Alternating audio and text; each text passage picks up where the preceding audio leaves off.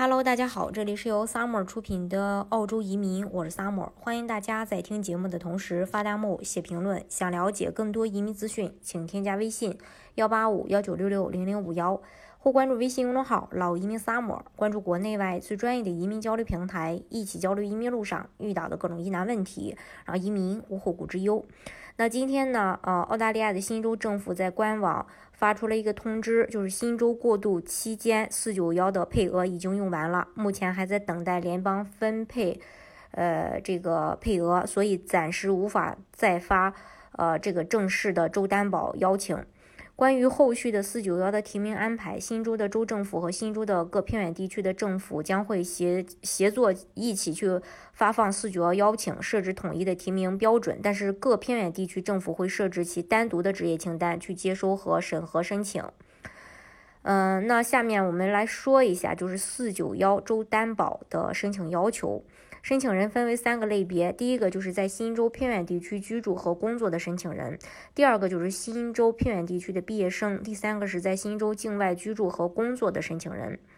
第一类的要求，在新州偏远地区居住和工作的申请人，首先持有提名职业有效的职业评估，并且该职业需要在偏远地区职业清单上。至少过去十二个月一直在新州指定偏远地区居住，至少过去十二个月一直在新州指定偏远地区从事提名职业密切相关的工作。密切相关职业的定义就是 A N Z C Q O 代表，呃，这个代码前四位数相同的职业为密切相关职业。指定偏远地区范围，目前除大悉尼地区以外，新州的其他地区都属于指定的偏远地区。第二类新州偏远地区的毕业生的话，他是持有提名职业有效的职业评估，并且该职业需要在偏远地区职业清单上，在 NSW 偏远地区完成学习，毕业时间需要在过去二十四个月内，学校要在 NSW 指定偏远地区，需要满足移民局定义下的澳洲学习要求，要完成学历，需要被职业评估认定为与提名职业密切相关。在 NSW 偏远地区居住直毕业，这是关于第二类。那第三类的要求，在新州境外居住和工作的申请人，这个类别需要满足我下边提到的 A、B、C 三类任意一类的标准，就可以获得这个四九幺的提名。A 类 A 的话，就是有新州偏远地区的 job offer，持有提名职业有效的职业评估，并且该职业需要在偏远地区职业清单上。嗯，持有一份有效的 job offer，工作需要提名职业或者与提名职业密切相关，至少为期十二个月，并且每周工作三十五小时。雇主需要在新州指定偏远地区，雇主需要在澳洲有注册。B，至少有五年提名职业相关的工作经验，持有提名职业有效的职业评估，并且该职业需要在偏远地区职业清单上。